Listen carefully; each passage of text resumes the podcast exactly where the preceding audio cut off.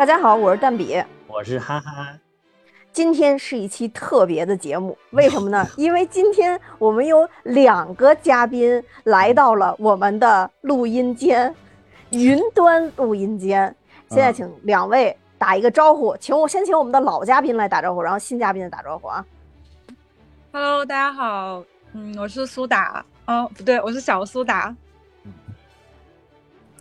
Hello，大家好，我是芝芝。好。欢迎我们两个嘉宾。那大家要知道，如果是嘉宾来了，那就是意味着主播又什么都没有准备。但是嘉宾准备的可以说是非常的丰满，所以大家不用担心我们这一期节目做的不好，一定会是非常棒的一期节目。而且小苏达来了，那就代表我们今天谈的系列一定跟魔法有关。然后我其实，在后台也收到了我们很多听友的那个私信，包括我的那个微信里边也收到好多听友的私信。都特别期望我们能讲一讲这部电影。这个电影呢，就是《神奇动物在哪里三》，它的名字叫做《邓布利多的秘密》。哇塞，你今天这个词儿还准备了？我感觉你准备了一段词儿。我感觉我我没准备，因为蛋比对这个系列是一个这个系列来说是一个盲区，然后所以蛋比只能在开头非常优异的表现一下自己的表达能力。啊，以防跟上次一样，因为有很多听友呢，可能是因为《哈利波特》那几期节目进到的我们这个节目里面，然后大家都认为这个女主播是一个不说话的女主播，这个女主播不行。后来听了几期之后，然后还有听友跟我吐露心声，说原来这个节目确确实实是蛋比给哈哈讲电影，但是只不过因为《哈利波特》是我的盲区。所以在那几期我比较低调，嗯，当然，在这一期也是一样的啊。那我们的主场主要还是留给我们两位专业的嘉宾和不太专业的哈哈作为 我们 这一期的主讲，好吧？我也是哈迷，我跟了这么长时间了，嗯，就是无论如何这个都得买票去看。不如请芝芝先来表达一下对这部电影的感受。因为那一天，因为那一天，芝芝跟我说了一大堆，我觉得说的特别特别的好，就是就是真的说到，让我觉得芝芝真的是对这个系列，对魔法系列有深切热爱的一个人。啊，说吧。好，好，好，那我就作为我们节目的幸运听众代表，有幸参加这一次的录制。然后那天也是哈哈在私下问我有没有看《神动三》，然后跟他说我看了，然后他问我觉得这部电影怎么样，然后我第一句话跟他说的就是我觉得这部电影跟二有一点像，就是还是像一个过渡片那样的感觉，但是呢，我觉得它比二来说呢，它的剧情又更加丰富了，然后它还是很切题的，当然不是切的神奇动物的题，是切的它的副标题《邓布利多之谜》。然后我当时跟哈哈讲，我就说如果要跟他打分的话，因为我自己是哈迷嘛，然后我可能能给他打七十到八十分之间，很高啊。就但网上还是有很多人就是对这部电影有一些，反正就是非议吧。就之前也跟哈哈聊了一下，就主要一个就是好多人觉得这第三部了越来越没有神奇动物了。就这个主标题已经可以放到副标题都可以看不见了，可以说是。然后我就感觉的话，可能罗琳想写神奇动物这一系列的话，我觉得可能并不是说他就是想，当然主角是纽特嘛，就并不是说他可能就想围绕着纽特讲这个神奇动物，然后有哪些神奇动物，然后神奇动物发生了什么故事。其实我个人觉得的话，他可能更多的就是以神奇动物和纽特为一个切入。就一个切入点吧，就像第一部的时候跟大家交，给大家交代了一下这个他现在想讲的这个魔法故事的世界的一个延续是从怎么开始的，他就站在纽特这个角度和他的那一箱子神奇动物的那个角度进行了一个切入。我觉得他可能更多的还是想通过这个系列来跟我们，就是把哈利波特他们三人组的时间线再往前挪一挪，挪到邓布利多年轻时代的这个。魔法世界的，把这一块儿跟大家再好好讲一下，就是《哈利波特》系列之前的这个魔法世界是怎么样的。包括像我们第一部就看到了纽特不是带着他的箱子从英国来到美国嘛，然后也是他的动物们神奇动物们从箱子里跑出来了，然后就引发了一系列的事情。他们又发现了 Credence，然后发现了默默然、默然者，然后就渐渐的切入主线剧情，然后格林德沃也出来了，然后格林德沃德沃也呼朋唤友，不是，然后就找到他的党羽们，然后就第二部讲他们就。呃，两方就开始有一些交涉，格林德沃募集自己的自己的党羽们嘛，然后第三部就开始讲邓布利多和格林德沃他们两个之间的一些故事纠葛。我觉得可能罗琳更多的想，就是虽然这个这系列的电影叫《神奇动物在哪里》嘛，可能更多的还是想以神奇动物这个为一个引子，一个序来切入到，呃，我觉得主要还是邓布利多年轻时代的那一段时间的一个。呃，魔法世界的故事吧，想更多的跟我们讲一下这方面的。当然，我觉得可能是因为它主标题起了这个叫“神奇动物在哪里”，所以它每一部里面起码还是得插一些神奇动物的故事，不然就会被大家骂说为什么叫“神奇动物在哪里”？越到后面，神奇动物都没有了。嗯，就是，就是，就是，其实它应该相当于是从神奇动物说开去，对吧？比如。要是用咱们小时候写作文的标题，就是由什么什么什么说开去，就是它等于就是由神奇动物说开去。反正我的理解这一点跟你是完全一致的。就是网上好多人质疑说什么神奇动物怎么到最后神奇动物越来越弱化，然后越来越弱化。我觉得它就可能是只要是这个电影里边还有神奇动物，就都可以叫神奇动物在哪里之什么什么什么什么。然后就是可能是大家就是从小就是培养。这个阅读理解的能力啊，从小都要画中心句，每一段都有一个什么中心句，然后全文还有一个什么中心思想，所以你你都把标题都写到这儿了，你这个中心思想都没有照应你这个标题，都没有照照应你这个段落大意，所以大家就觉得有点不舒服，可能是，我是这么理解的，嗯，对我同意，嗯，我觉得也许很多的观众他。会有考虑到这个问题，就是说后面的神奇动物的戏份越来越弱化了。但其实我倒是觉得这一部神奇动物还是有的，而且也一直很可爱。就是神奇动物真的是我们这一个系列电影的亮点，也就是说是在哈利波特宇宙之上，它加入了新的设定，而且我觉得这个设定是很成功的。基本上每一种动物它都超可爱，而且它有自己。自己的特色，对吧？就是它很有自己的物种风格，就不是，呃，感觉像是，呃，在一个很简单的东西上给你敷衍的做了一个什么生物，而是它给你设计出了一种有它的魔法生物习惯的一种，嗯，感觉是有灵魂的生物吧。我觉得这个倒还好，虽然确实像你们说的，呃，神奇动物由一个所谓的主角变成了一个呃故事的线索，变成了一个引子。的那种感觉，嗯嗯，但是对于这部电影的很多看法，我也在网上看了一些东西，尤其是一些我比较喜欢的 UP 主吧，比如说像我之前一直青蛙刀圣，是不是？对 对，是不是刀圣？OK，就是我在看。完了完了，我又抢话，完了完了完了，又该被骂了。没事，只要你自黑了，网友就不好意思黑你了。嗯，就包括像刀圣在。呃，评价这部电影的时候呢，他的用词会非常的，呃，犀利，有一种恨铁不成钢的感觉。嗯，呃，我看了之后也有一种这种淡淡的遗憾感。虽然就是对于一个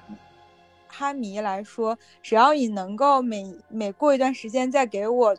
呃，展延展一下我对魔法世界的认识，再用这么精美的宏大的电影去拓宽一下。这个魔法世界的版图，我觉得就已经很欣慰了，而且包括我们的演员、我们的音乐、我们的场景制作都还是很精良的。嗯，然后就是对于一个哈迷来说，就我相信像芝芝这种哈迷就已经是超开心了，而且还能喝一点那个 G G A D 刀里的糖。那天我就跟芝芝说，就是我我问他的时候，我就跟芝芝说，我说其实作为一个哈迷也挺挺可怜的，就是他只要一直拍下去。你还是会去买票看，我甚至还看了首映，穿着我在环球影城 买的格兰呃 Ravenclaw 呃、拉嗯文克劳的嗯校服，嗯然后去了深圳湾万象城的杜比影厅看了首映。看完了之后，这是一个麒麟择主的故事，就是《琅琊榜》。琅琊榜。对呀、这个这你这个表现就是就钟爱魔法世界人群的惨剧，你知道吗？就是就是你只要我愿意甚至还给我拓展世界几，张，嗯，我甚至还多拿了几张杜比杜比影院送的那个海报，海然后看报有没有有没有听有没有拿到有遗憾的可以送给大家。如果这电影很精彩的话，但是看了电影之后，我就在想，这个海报可能就 折在我的手里了。嗯，是这是是这种，就是确实有遗憾。我觉得一会儿可以专门仔细的讲一讲遗憾，或者说但是我们你心目当中，或者是你心目当中想怎么拍这个哈利，就是想想在这部电影里面能够看到什么。反正我内心深处是我是有一个想法的。这个，哎，那个，其实我这会儿特别想问那个一直没有声音的声音的这个蛋比，你去哪儿了？你你真的就消失 就开只讲开场吗你？没有，我在看那个二，我去，你什么？你在看二是怎么？现现补呀，录节目的时候现补呀。因为我对这个系列就不熟嘛。其实我之嗯前看到类似于最近的《哈利波特》新闻，还是说什么 LGBT 群体什么不邀请什么作者罗琳参加他们的什么十周年什么的。对但是其实我我对这里边的这个剧情到底哪一部分有这块儿，我其实是不清楚的。所以其实今天我主要是想通过一些问题来串场，是我真的嗯不知道，就是因为我只能站在嗯三和一的角度，其实一都很长时间以前看的，而且我还都不是在电影院看的，但我三是去电影院看的，所以在这里边其实有很多东西我是呃是是知识空白，呃。包括你们说这个邓布洛邓布利多的秘密啊，非常切中主题啊，然后还有包括我之前看新闻什么 LGBT 啊，等等等等，然后包括这里边的有一些呃，就是呃演那个克雷克雷登斯吧，应该是，嗯，呃，最近有好多事情他，对对对对对，我看到的都是类似于这种新闻，就是能切中这个这个主题的其实不是很多，而且对于比如说我来讲，因为我没有看过那个书，所以其实第一我也不知道这个神奇动物，呃，它的这些动物的设定是不是本身在小说里边就有，然后第二个就是说，其实呃，当我们看到这部作品的时候，里边已经形成了呃这个格林德沃和邓布利多这种关系吧。但是在之前发生的故事，其实我也不知道，所以其实嗯我更想的是，怎么说呢？他就就就像就像我喜欢的另外一个系列，就是魔戒那个系列一样，就比较遗憾，就是说到现在为止还没有人拍到那个最最最最最之前，就是呃像像像那个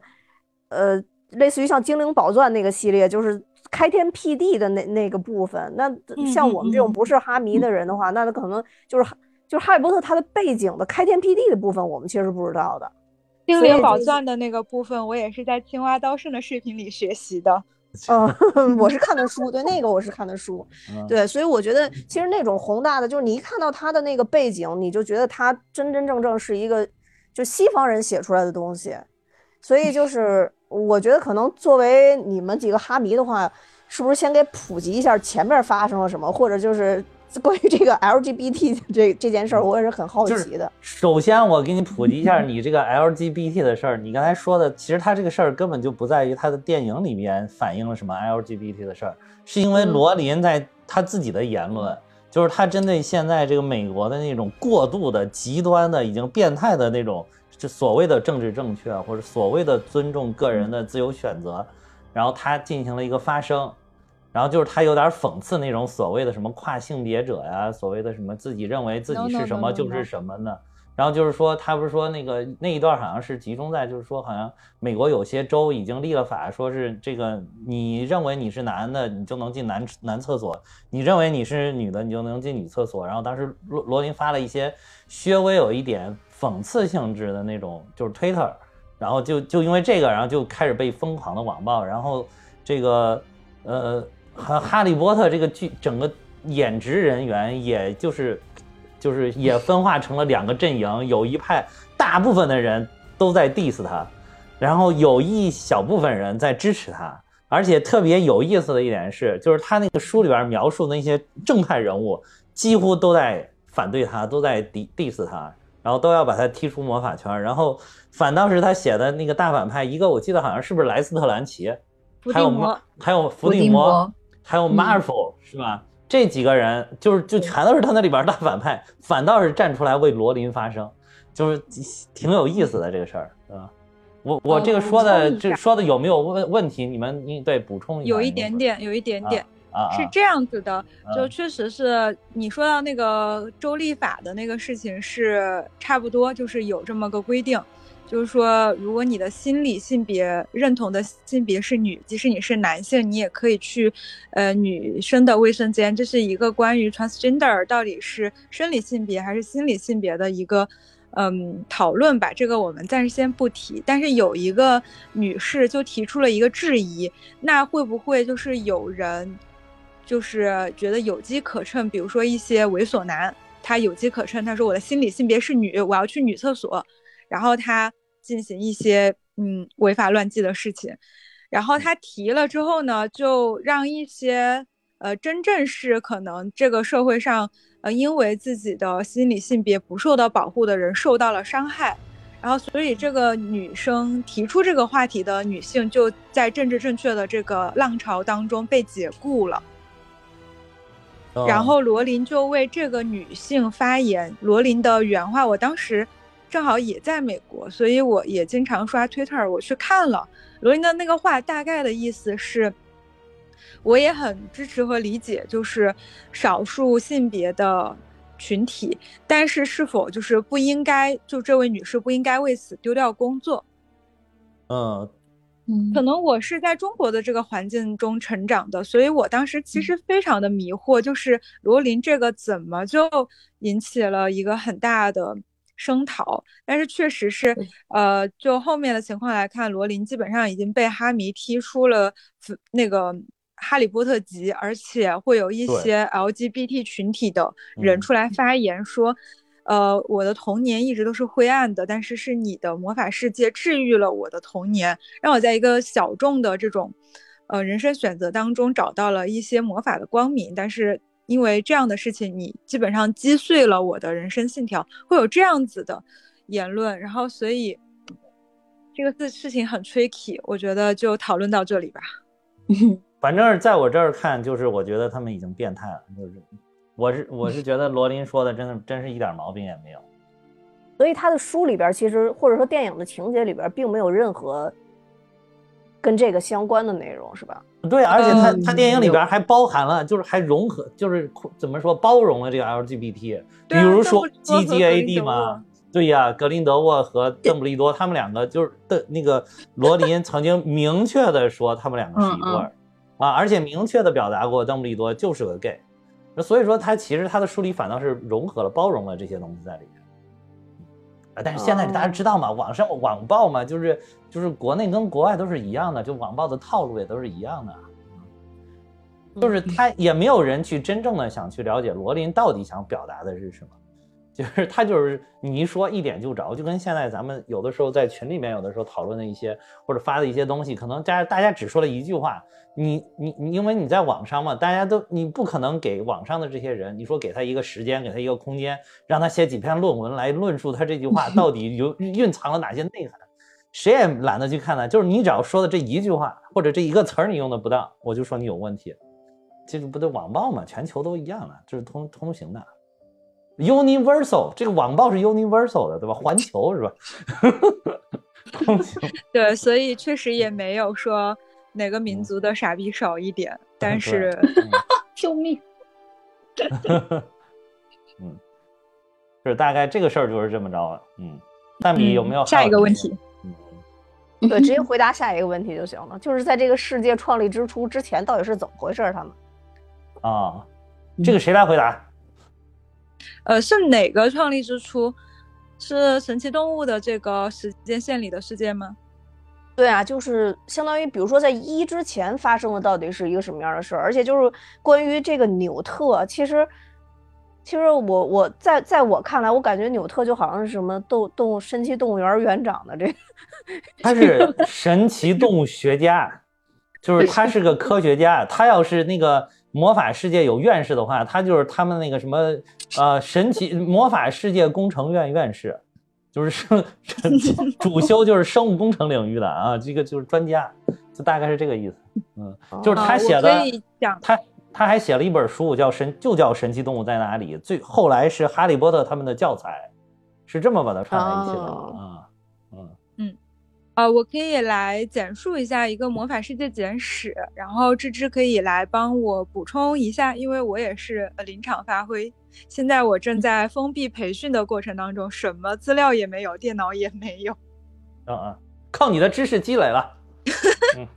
OK，嗯，大概是这样子的，就是魔法是一种古老的元素能量，就是自古以来就是大家都有，只是说，呃，就像我们的科学技术一样，随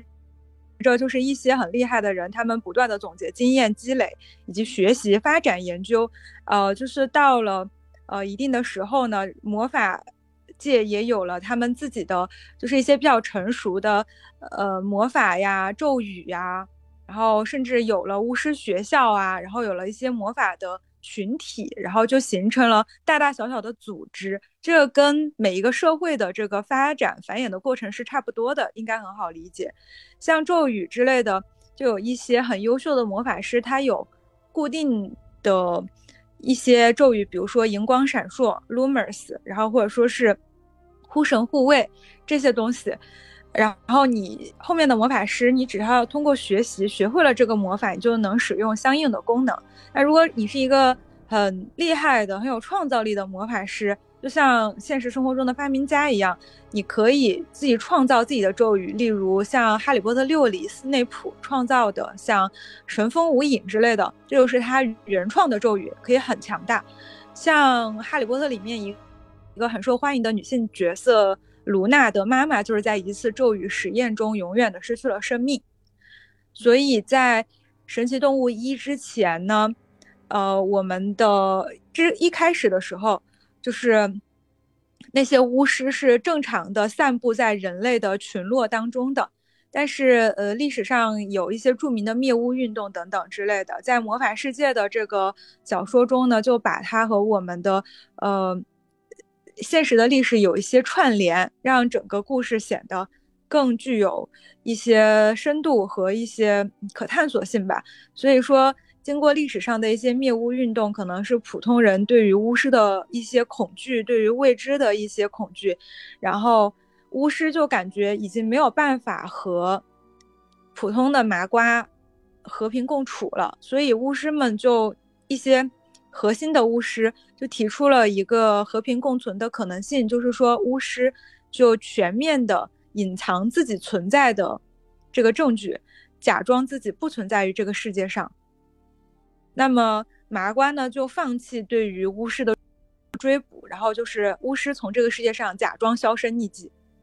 所以在神奇动物一的时候，这个故事背景就是巫师已经完成了这一次集体大消失。那么我们可以看到，在《神奇动物一》的那个，呃，呃开头的时候，会有一些，好像是有一个女的在大都会博物馆门口还是哪儿啊发传单，就是克雷登斯他养母嘛。对对，发传单就是在说女巫是一种很可怕的生物，什么那些的，就是那个时候可能是刚刚地下工作刚刚完成，然后人们就是巫师巫术在人们心中的印象还没有完全的抹去。而且还会有激烈的斗争，就一直会有一些巫师觉得，明明我们是能力更强的人，我们为什么要隐藏自己的存在呢？然后另外一派巫师就觉得这样的小的牺牲能够获得永久的和平是好的。另外一部分巫师就会认为，我们才应该统治这个世界，让那些不会魔法的人去敬畏我们。所以这个就造成了，呃。就是这个是一个魔法世界永恒的主题，包括伏地魔那会儿也还都是这个主题，没有什么新意。但是确实，它就是一个永恒的命题，差不多就是呃这样子的一个背景。而纽特这个人呢，他是邓布利多喜欢的一个学生。像纽特和哈利都不是那种表面上的那种最优异的学生，最优异的可能是赫敏，包括年轻时候的邓布利多，还有年轻时候的伏地魔这样的学生，他们可以称得上是，呃，可能整个年级。对 的一个学霸、学神之类的，哈利并不是一个成绩拔尖的学生。我想纽特应该也不是一个全优生，但是他们有自己的特点。像邓布利多之前就会评价纽特说，他会选择正确的道路，这一点是很多巫师并不具备的一个品性。他会遵从自己的内心。所以说，这可能是邓布利多选择纽特作为他的重要工具人的一个很重要的原因吧。对对，呃，刚才呃苏小苏打说的这个呢，就是其实有一点其实是可以跟漫威联动的，就是漫威里边的那个谁，呃，汪达和那个阿加莎，他们不都是那个有阿阿加莎，尤其是他那个从一开始是从那个也是从那个美国的那个猎巫运动。经历过去的嘛，他为什么最后变黑化？就是因为他在猎巫运动当中，不但受到了普通人的这个迫害，还受到了他们巫师界的迫害。所以说他最后就变黑化了。他吸收了不是那些人的那个，那是第几集啊？就是《旺达 Vision》里边那个第几集有一个演他们这么一段经历。那个时期就是这个猎猎巫运动的时期，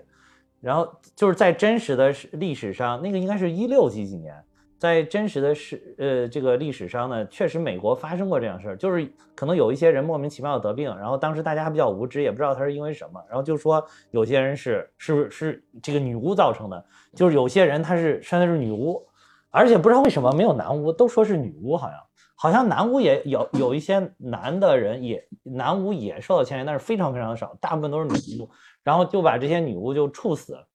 然后就就是有这么一个就是。这个好像在很多的里边，就是西方愿意用这个这段历史来做一个故事来讲故事，然后而且这段历史其实还诞生了一个词儿叫 witch hunt，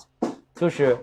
当时特朗普特别喜欢用这个词儿，就 witch hunt，其就是直白的翻译就是叫猎巫型的说这就是猎巫，但其实正确的翻译应该叫这就是政治迫害，就是现在就把这个猎巫行动延伸成为了是政治迫害的意思。补充一点点，嗯嗯所以说在这之前，其实他的世界观前提就还是两派斗争，是吧？对，对，就是也算是两派斗争吧。就是呃，不是，其实我觉得应该算是魔法世界想要怎么的保护自己，就是怎么去采取一些手段来保护自己。嗯。嗯，嗯什么呢？哎，其实人类只是对自己未知的东西感到有点恐惧，恐惧嘛。对对。他是不是魔法，其实好像都没有那么重要。现在我就对这个克克雷登斯的这个演员本身就很恐惧。我觉得 这人这人是不是有了什么大病就之类的？对。就我就觉得挺可惜的，就是大好的前途就突然的就。而且他演的真的很好，我觉得他不光演那个就是闪电侠，还是演这个里边的克雷登斯，我觉得都演的很好。就是是不是演这个走火入魔了？他他说明他真的在修炼魔法，修炼的走走火入魔。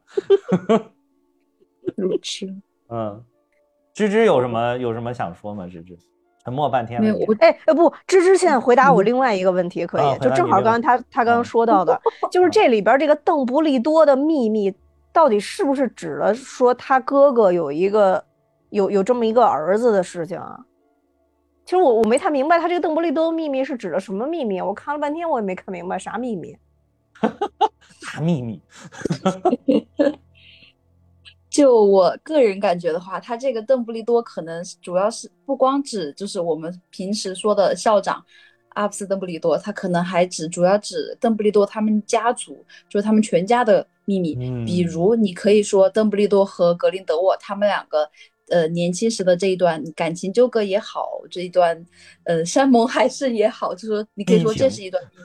对，因为在这一部之前，虽然。呃，罗琳在很早的时候，零几年的采访的时候就有明确的回答过这个问题。但是其实，在之前的《哈利波特》宇宙里和前两部其实都没有明确的回答这个问题。前两部也只是知道他们有一个血盟，也不知道他们具体的关系。其实这一步的话，把他们俩之间的关系，我个人觉得还是说的比较明显了，就是一个曾经爱过的关系嘛。然后只是说在内地上映还剪辑了一些可能。嗯，觉得比较露骨的台词和动作之类的。然后我觉得第二个，你可以就可以说是 Credence，然后呃，阿布福斯的是阿布福斯的孩子，这一点也可以算是一个秘密。我感觉邓布利多在最开始的时候，他都不知道 Credence 的存在，他肯定都不知道。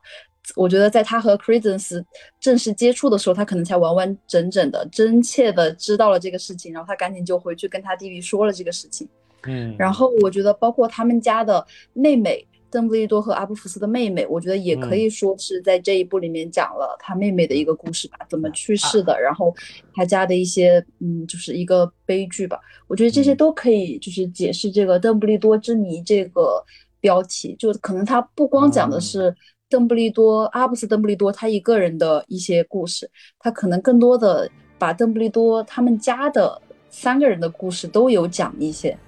当然，主要还是邓布利多和格林德沃，我觉得，嗯，哇，很有道理啊！我一开始一看到这个标题，我就觉得这部肯定是讲他们两个激情的，我就只想到了这一层，你知道吗？我就满怀期待的想去看他们的怎么好好的讲述一下他们年少时的激情。结果后来发现，真的像你说的，就是好多，就是整是真的是他整个家族的秘密，都这么他们家族秘密也太多了吧？这个太多了。哎，那他们之前为什么不把他儿子给领回来啊？就他们不知道吧？我觉得就是连邓布利多他都不知道。就我我个人感觉，在第三部电影里，邓布利多和 Credence 面对面对峙，就是他们交战的那几分钟，我觉得他那个时候可能才真切的知道了 Credence 就是他弟弟的孩子。就是我觉得他可能之前，我就是我也不太清楚，他是不是之前就知道。Credence 是一个邓布利多，但我觉得他一定是在他们交战的那那某一个瞬间，他才知道他就是他的侄子，他弟弟的孩子。哎，这个他弟弟，我他弟弟天天在家穿擦玻璃。对我感觉那个之前他就已经知道了，还是说只有正是邓布利多家的人才能用得了那个镜子？就是可能这 就这个镜子有点莫名其妙，就是这个镜子，嗯，是这样的。啊，强行插嘴，啊，就是在呃，Credence 最后奄奄一息的倒在阿布福斯的怀里的时候，他其实是有问阿布福斯，就是就是对于自己身世有一个质问吧，忘了具体的内容，大概就是我为什么是一个孤儿，你为什么不要我之类的，嗯，啊，然后阿布福斯就说我不知道有你，当时他可能离开的很匆忙还是怎么样的，嗯，他不知道有 Credence，就是已经。暗结珠胎了，啊，所以说，就是结合对邓布利多家族的这个历史吧，也跟蛋比讲一下，你应该也不太清楚邓布利多家族的这个历史。嗯，就邓布利多他的家庭本来就是一个正常的爸爸妈妈、两个哥哥、一个妹妹的这样的家庭。邓布利多在霍格沃斯上学的时候呢，成绩优异，是个学神，然后整天就喜欢搞那些科学研究的东西，然后也不是一个那种。特别顾家的那种人，然后后来呢，因为他的小妹妹阿丽安娜，她的对魔法的控制不是很熟练。有一次，阿丽安娜在，呃，使用魔法的时候，被邻居的三个麻瓜小孩看到了，然后三个麻瓜小孩就对阿丽安娜实施了一些正文和电影里都没有描述的迫害。但是我们可以想象一些儿童暴力可以。残酷到很残酷的程度，有些电影也有描述过。阿丽安娜从此就精神失常，哎，也不是，从此就自闭了，再也不愿意使用魔法。阿丽安娜会觉得她受到这个欺负是魔法的错，她就禁锢了自己的魔法。而默默然这个存在的产生，就是一些年幼的小巫师，因为各种各样的原因，将魔法就是禁锢在了自己的身体内。然后导致了魔力的紊乱大爆发，然后形成了这样的一个怪兽，就是默然者，就可能是一个人如果太沉默自闭了，他的精神内核会出现一些问题，他的精神会在体内爆炸一样。默然者就是一个外化的这样的一个表现。嗯然后邓布利多的爸爸非常生气，然后就直接拿着魔杖就出去教训了那三个麻瓜小孩儿，嗯然后他就触犯了巫师不能打麻瓜的这样的条例，嗯然后他就受到了审判。受到审判的时候，他并没有把女儿的遭遇说出来，因为他知道如果魔法界知道自己的女儿受到了伤害，肯定会派人上门来检查，就会知道他女儿是一个默然者的这个事情。那他的女儿就没了，因为就是就像不知道你们看过，嗯，哎，那个吸血鬼电影叫什么？《暮光之城》。暮光之城，对，里面如果有吸血鬼的婴儿，婴儿吸血鬼诞生，幼儿吸血鬼诞生是会是会被就地干掉的，因为他们控制不好自己的能力，而且他们的能力很强，所以默默然如果被魔法世界发现，也是会直接干掉的。嗯所以为了隐藏女儿的这个遭遇，邓布利多的爸爸就直接被判入狱，关进了阿斯卡班。然后邓布利多的妈妈就带着邓布利多兄弟和妹妹一起搬到了哥德里克山谷，隐居也不算隐居，就是住在了这个魔法社区里。嗯然后这是他们的应该是第一次已知的搬家吧。然后在嗯这个过程当中，邓布利多依然就是学校的好学生，不太关心家里的事情。嗯，弟弟阿布福斯对他也颇有怨言。后来母亲也去世了，照顾妹妹的重任就留在了两个哥哥的肩上。邓布利多依然是一个最新学术的人。然后在这个过程当中呢，他又认识了同样和他一样优秀的人才格林德沃，两个优秀且英俊的少年惺惺相惜，一见钟情，私定终身，甚至想要带着妹妹阿丽安娜一起去勇闯天涯。嗯当然就得到了自己的弟弟的不认同，所以几个人爆发了激烈的争吵，甚至拔出了魔杖。在一次激烈的对抗当中，不知道哪一道魔法打中了阿丽安娜，阿丽安娜就去世了。所以邓布利多家族从此也就分崩离析，邓布利多、格林德沃和阿布福斯三个人分别取关了对方。对 然后，然后这这一次之后，肯定就是说他们嗯也从哥德里克山谷就离开了。所以说，邓布利多整个家族的历史，从阿丽安娜童年的那一次遭遇开始，他们整个家族就他们整个家庭都都是悲剧啊。风雨飘摇，很悲剧。嗯就邓布利多这么一个优秀的年嗯轻人，他如果在一个正常的家庭里，就是一个正常的天才，以后能当院士那种。嗯，以后能当魔法部长，我觉得是对 对 那必须。对，所以就是一个这样这样子的，嗯所以我觉得可能是在这样的动荡当中，阿布福斯可能就就不知道，就可能在不知道某一次发生了一些什么，有了一个孩子，他也嗯在不知情的情况下又离开了那个地方嗯。反正电影里有一个地方他提到了，就那么一啊句话。啊。嗯啊，其实你这个里边儿，我还想补充一点儿，就是你你那一点有一点儿细节说的不完全准确，就是他们去了哥德里克山谷之后，然后他的母亲不是去世了吗？就是按照我记得好像是《哈利波特》里边写的还是什么，就是等于其实就是暗示吧，应该是，就他那个母亲去世，其实就是据推测，从那个暗示里面据推测，应该是阿里安娜的体内的默然者爆默默然爆发，嗯就是他变成默然者爆发，等于把他妈妈误杀了。然后这个之后，邓布利多就开始回归家庭了。邓布利多就觉得他错过了太多了，就是他他原来应该好好的陪他陪他父亲陪他母亲陪他妹妹，结果他一个都没照顾，然后妹妹变成了这个样子，父父亲被关进了监狱，母亲去世了，然后他就整个就特别的自责，然后从此就开始回归家庭了。结但是他回归家庭的时候，他又碰到了这个这个格林德沃这个家伙，一会儿他他那个内心那个那个放飞的那个小小翅膀又开始扇动了，然后所以就又跟开始跟德林格格林德沃一开始一起在这儿霍霍，然后直到最后他们两个飞鸽传书。对，直到最后那个阿布福斯看不下去了之后，他们三个决斗，他就等于是阿布福斯和邓布利多和格林德沃几个人打作一团，主要是那个阿布福斯看不惯这个格林德沃的这个这个天天蛊惑他哥哥，然后所以就就是就是跟他打打了起来。然后这个时候邓布利多也加入进来，也不知道他是为了拉架呀还是什么的，反正就是后来就是在他们三个乱作一团的时候，突然有咒语就乱飞，然后有一个咒语就击到了这个阿丽安娜，就是他妹妹的身上，然后他妹妹就这样就去世了。嗯，然后这个嗯就导致了这个邓布利多和格林德沃的决裂，然后彻底使这两个人走上了两两条路，然后等于也让邓布利多从这个事件之后彻底的反思了他原来追求的那些东西到到底是不是真理，到底是不是世界上最幸福的事情，所以所以才才有这么一个变化。而且两个人本来年轻时候的观念就不是百分之百一致的。对对对，格林德沃他一直很清楚自己的目标是什么，他就是要通过种族清洗来获得统治，而邓布利多在信中一直强调的是，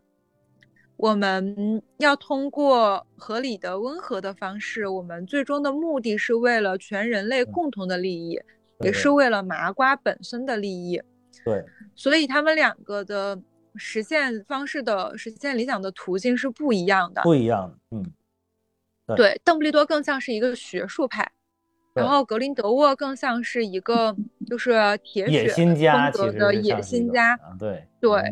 他可能在现实中投射的更像是希特勒式的人物。对，这个嗯就很明显了。这个明显就是就是，尤其是第三部，我觉得台湾就很明显了。那个罗琳阿姨，罗琳阿姨就是想让他往那个希特勒上那个那个道路上靠，其实就把他塑造成一个魔法世界的希特勒。包括那个一开始参加选举，希特勒最早他们那个纳粹党也是通过选举上台的，然后 也是就是通过选举获得了德国民众的支持的，就是而且这个发生地都在德国，这明显就是往那个方面靠的有映射啊，是大概这样，嗯，是吧，芝芝同学？对，芝芝需要你 Q 出来，对，嗯，对，哎对，就这边插一句啊，可能就是听友们还不太了解我跟小苏打还有芝芝之间的关系。为什么我会跟芝芝打电话，然后就去聊这个事儿？是因为这个芝芝跟呃小苏打他们是同班同学，我是他们的老学长。对，大概就是这么关系。嗯，我觉得你这句补充还是非常重要的，所以大家可以放心加入我们的听友群，哈哈，应该不会轻易的去骚扰我们的女听友，基本上骚扰都是认识的。对，骚扰的都是我之前已经骚扰过的，对吧？之前没有骚扰过，不会轻易去骚扰。嗯，嗯哎，那这里边其实那个，我觉嗯。得还有一对兄弟值得一讲，就是那个嗯，纽特和他的那个是他的哥哥哥吧？对他的哥哥，嗯嗯我感觉他跟他哥哥的那个性格还差挺远的。然后他们这这第三部里边，就是带着那个不知道那是什么怪物，就是 我看着像小龙虾怪，就是带着小龙虾怪哦 小龙虾怪，差不多是小的那段还龙虾怪啊，接对。还还是对，还比较逗。对对，对。对，对对，那一段儿真的搞笑，那一段儿 笑死我了，全场都在笑，我看那个全场都在笑。对对对亮点，对对对，叫什么特修斯·斯卡曼德，他哥哥对，特修修斯，嗯特修斯好帅哦。对，没错，我也是因为这个。啊，帅吗？帅吗？帅的帅的，嗯，啊，就是他哥哥，就是特修斯，这个就是纽特的哥哥，其实就是走的是一个正常的那种公务员的道路，然后这个 就是正常的那种职业，然后这个帅公务员的道路。呃，对对对对，就是就是可能好，大家妈妈大家妈妈心中的那种完美的这个工作，这这个纽特就是其实就是，而且你其实这如果看过一二部的时候，其实他这个哥哥因为在那个魔法部好像权力还行，就是好像是那个奥罗的负责人，是不是？所以有点权利。对对对对，啊，所以就是也想给他弟弟安排个工作啊，这个也都很很有现实的代表性，是吧？结果他弟弟说嗯不，我要追求理想，就是他哥哥一开始也拿他很没有办法，然后后来其实有一段很有意思的嗯回忆，嗯有一段很有意思的回忆，就是纽特在年轻的时候看那个，哎，柜子里的那个怪兽叫什么？呃，舅舅不是，就是能演变出你心中最害怕的事物。啊啊啊！博博格特，博博格克对博格特，啊啊对，博格特，就是在看博德博格特的时候，纽特看到的是一个办公桌上有什么打字机啊、什么哦，那个那些，对对对，然后然后那个邓布。利多就说啊，这很少见啊，所以你害怕的是什么呢？斯卡曼德先生。然后纽特就说，我很我最害怕的事情就是在办公室里工作，先生。对 对对，对，说的可不就是我们吗？说的可不就是我们吗？但是我们这个即便害怕，还不一一个一个都坐在办公室里边工作吗？那是我第一次 录节目的时候，还是一个大学生，嗯，啊，现在也成了现坐在在已经办公室里是一个打工作工人了。对，来到了打工打工城市深圳。啊，我觉得这一点也是很奇妙的一点。那天也跟嗯哈哈在说，就是我们看《哈利波特》的时候，就尽管其实《神奇动物》系列的时间线是在《哈利波特》之前的时间线好多年，但是就我们很神奇的是，我们是先遇见《哈利波特》系列的，然后《哈利波特》系列的时候，我们是学生，我们在上学，然后他们也在上学，我们就看着他们一一步一步从一年级然后往上。然后到现在，我们变成社畜，我们工作了，然后我们又跟着纽特和年轻时代的邓布利多一起闯荡社畜的魔法世界，甚至第三部他们不是还搞选举吗？然后我就觉得，哇，真的很真切的有一种我们就是在陪着，就是不是应该说魔法世界就在陪着我们长大的那种感觉，真的很奇妙，就觉得很我。在读研究生的时候做了一个项目，还全程跟跟踪了解了美国大选的整个过程，简直是 太有代入感了。但是我我提一个问题哈，不知道啊你们觉不觉得是一个 bug？、啊，就在我心中，像格林德沃和希特勒这种 level 的大忽悠，嗯，他们是不需要麒麟这种东西的，对需，要麒麟的都是什么那种嗯，陈胜武广啊。陈胜 吴。义和团呀，啊，什么这种闯王之类的人物，他们可能需要什么呃鱼肚皮里弄出来个什么东西，或者是朱朱元璋当时是一个什么有一个什么东西，但是我觉得他们都是很朴素的农民起义家，而不是像希特勒、格林德沃这种 level 的大忽悠，就是这种谎言家，他们会需要靠这种迷信手段来达到自己的目的吗？呃，这一点让我觉得有一点跟我的认知有点割裂，会让我觉得就段位突然下降了。对，就是你说的这一点，就是所有的目前在抨击这部电影的 UP 主都会提到的一个最大的一个问题，就 是感觉格林德沃的人设突然在这一步有点崩塌了。就是像你说的，本来他设计的是他是一个，他不是说他是一个谎言家，就是他能将他的理想或者他的梦想，或者他找到大家的共识，把这个理想、把这个梦想植入到你的脑子里，植入到你的追求当中。然后他是，所以他既然有这个能力，他根本不需要去搞什么这个所所谓的天选之子一样的这种东西对啊，啊。但是这一部对，而且他在第二集的最后，就是用他的这个演讲，用他的这个把这个理想植入到你内心深处的这个本领，对对对，然后去去获得了众多的这个支持者，包括包括这里边这个我最喜欢的这个这个雅各布他的女朋友奎呃尼奎尼啊，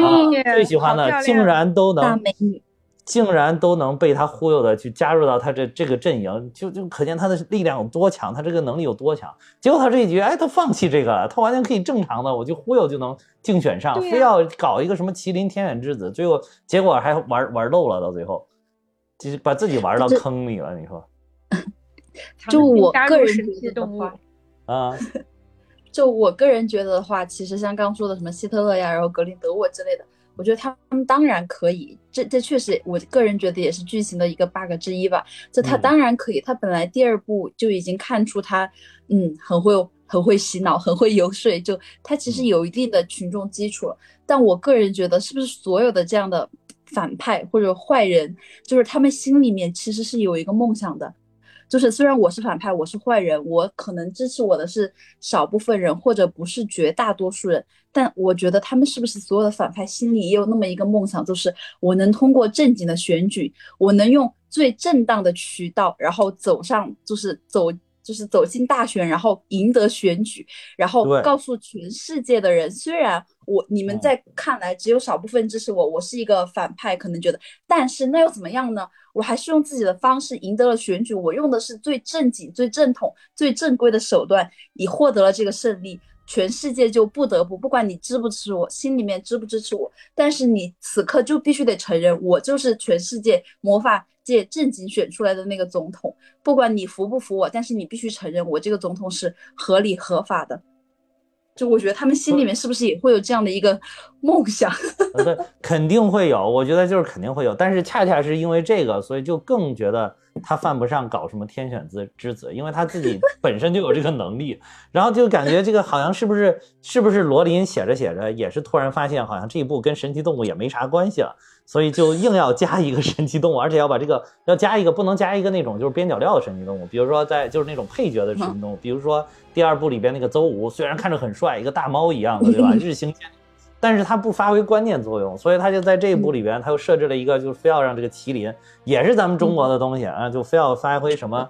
关键作用，所以就有这个。但是我就觉得吧，这个麒麟除了这个这个发这个这个很突兀这一点吧，就我还有一点就觉得他为什么没有还原我们内心深处真正中国形象的麒麟？这这长得像小鹿斑比，这个动物的你不觉得？你们没嗯有在看到这个动物的第一刻就反应过来它是麒麟吗？没有啊，我我是这样的哟，我是在我是在那个大麒麟死了接到小麒麟的那一刻，我就跟我啊旁边的人说，这个应该是麒麟吧，啊，你是靠什么判断的呀？这就是麒麟在我脑子里的，这我觉得它应该是麒麟，就是当我有限的一些神奇生物知识，就是我在霍格沃茨读书的时候，可能学的比较认真吧。就是我在学《神奇动物大原理》这本书这门课的时候呢，嗯可，能比你学的时候要学的认真一点。你学的是《山海经》吗？你学的你学的神奇动怎么回事？怎么回事？我一直都在群里面说我是霍格沃茨留学的。你是《山海经》学的好吗？嗯，但你又沉默半天了，你还有什么问题吗？你看我们这几个专家轮番给你解释啊，解释的特别好，我觉得。啊，还是听得云里雾里的是吧？因为世界观太庞大。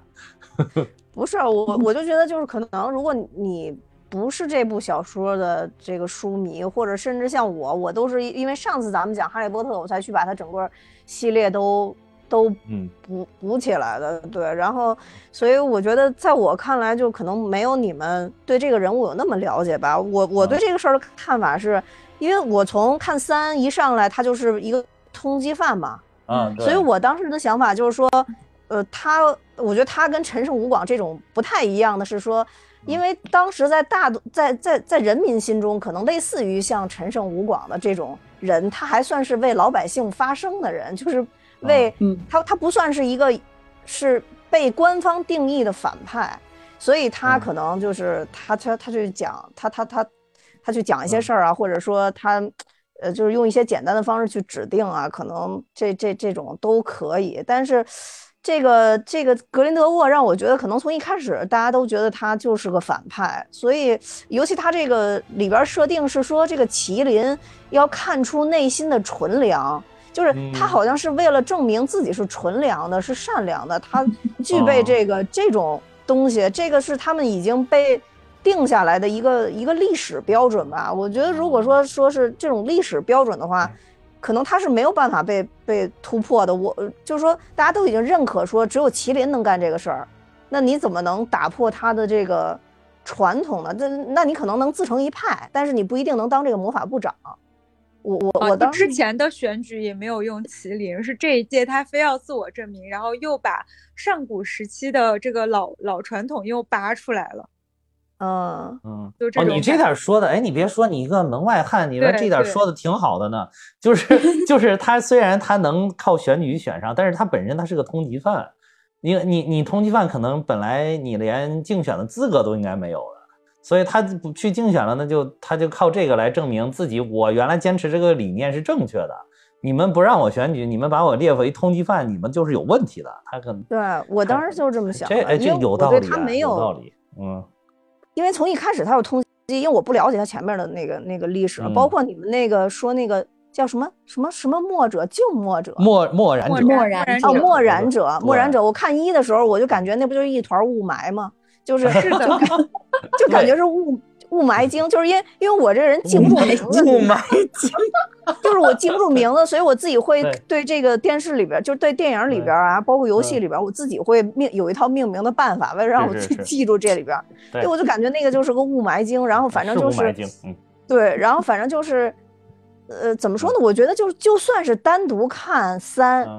呃，也也也挺有意思，也并不是说它就是。是衔接不了前后，我觉得也不不需要衔接，也挺好看的。是，我觉得就是我能看进三去，是一你这样个独立说的真是的电影。对，嗯，就是你我能看进去，就是我坐那儿这两个小时，我觉得哎，我真的是被他带着走了。虽然我能嗯感觉到他这里边有些地方，我好像我有疑惑，我看的我觉得有点不合理，我觉得好像就是他没有拍出我心中所想，但是我能跟着他走，能一直走下去，一直走到这个电影结束，我觉得这个是肯定是达到了，嗯。嗯而且你说这个雾霾精，而且你说这个雾霾精，我觉得真的太牛太牛了。这个如果雾霾就是浓到这种程度，然后又在你的脸前面哗哗哗乱晃，你肯定也都挂了。我跟你说，真的。真的嗯，三给我的感觉就是，它确实是一部成熟的独立的商业片，而且我看的时候也是这种感觉，就很好笑，该笑的地方笑，该哭的地方哭。嗯，对，然后整个电影，而且它的逻辑非常的完整，嗯，是一部有起承转合的电影，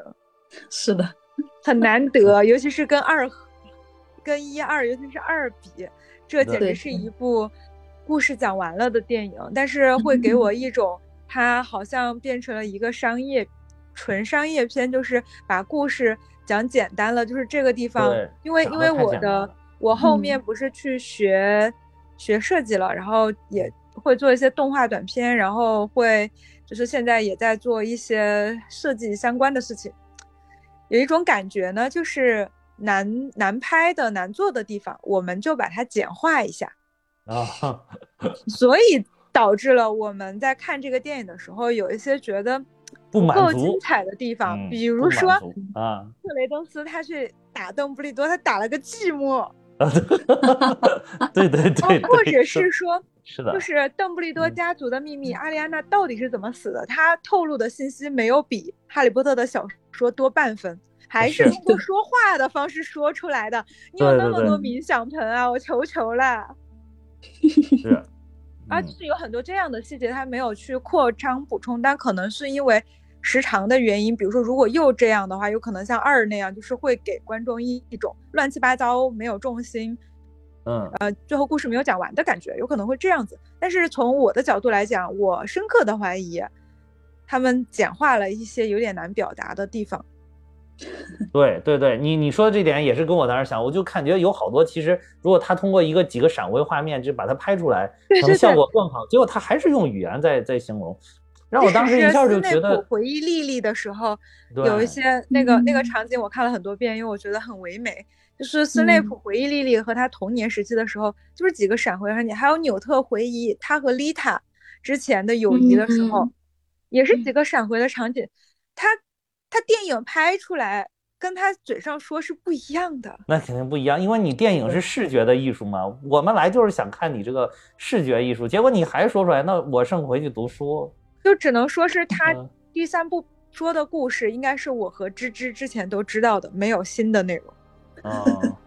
就是邓布利多关于邓布利多的秘密这一块哈，除了克雷登斯是阿布福斯的儿子这个事情我们真不知嗯道，对对。其他的 妹妹的什么邓布利多和格林德沃的，嗯。唉，我们都知道。都知道了，都知道。但是你看，为什么 G G A D 的这个 G G A D 党他们就稍微满足一些，就是因为他最后摸胸了呀，最后对吧？摸了呀，就是哎说 love 了呀，对吧？说说这就是爱呀，对吧？这个这刀里抠糖，对呀，这个所以就是他就满足了呀，他有视觉的他们甚呈现了。至找出了很多嗯很细枝末节的，比如说嗯格林德沃在开场的时候见邓布利多打的那条领带，嗯，是他们当年对对对少年时期合照的时候的那一条领带，啊已经不止一个我的女性好友尖叫着跟我说这个细节了。啊，是吗？我真的这这我真是作为一个男生，真的关注不到这一点儿啊。我也没关注到，都是都是嗯那个显微镜成精的网友们观察到的。哇塞，哎，但是我有一点儿我对麦叔有点不太满意的，就是我觉得他没有太演出对于这个邓布利多的那种爱的感觉，我的感觉啊，我还以为我不知道想说他不你们怎么看。够骚呢。呃，不是不是，那他当然他没有德普骚，那是真的没有那真德普那么那绝对没有，那绝对没有，绝对没有那么邪魅。但是就是，但是同时我又觉得他好像，你看他演的，我觉得他不爱这个邓布利多，但是邓布利多演的，就裘德洛演的，就感觉好像对他确实有深爱，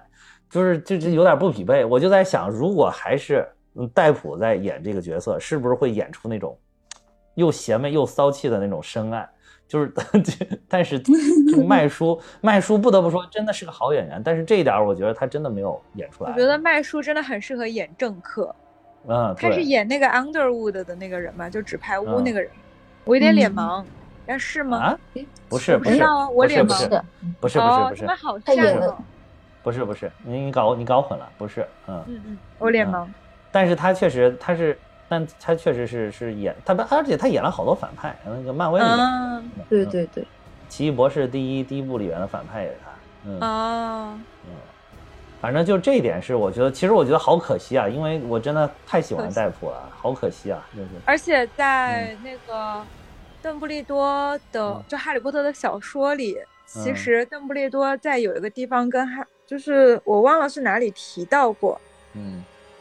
伏地魔去找到格林德沃的时候，那个格林德沃曾经的大魔王已经垂垂老矣，邓布利多，嗯伏地魔去逼问他老魔杖的下落，格林德沃到嗯死都没有说。到死没说，对对对，这个是嗯啊，所以我也觉得也不能够说是格林德沃到这个地方已经不够爱邓布利多了，他对，作为一个政客，他的心已经冷了。其实我觉得他们这个 level 嗯的人能找到一个惺惺相惜的人，真的很难得。对对对对对，啊，你说的这一点儿，我是完全相信他绝对是一辈子的真爱。所但是就是我只是你说他表达的不够爱这一点，我确实是认同的，就不能够解释说他们两个已经发生了变化的感情已经发生了变化。对我我我只是就是说麦叔没有演出来嗯这个对，所以我是赞同嗯的。这个有点有点可惜，反正我觉得这么嗯好的演员没有演出来这个最关键的点。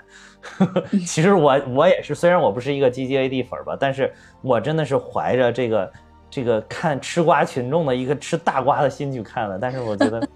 这个瓜还不够大，虽然有，但是不够大。嗯，我觉得是每个人对这种美好的爱情故事，尤其是有点遗憾的爱情故事，都会有这种感觉。你在看爱情小说的时候，包括什么《金粉世家》呀、《飘》啊这些，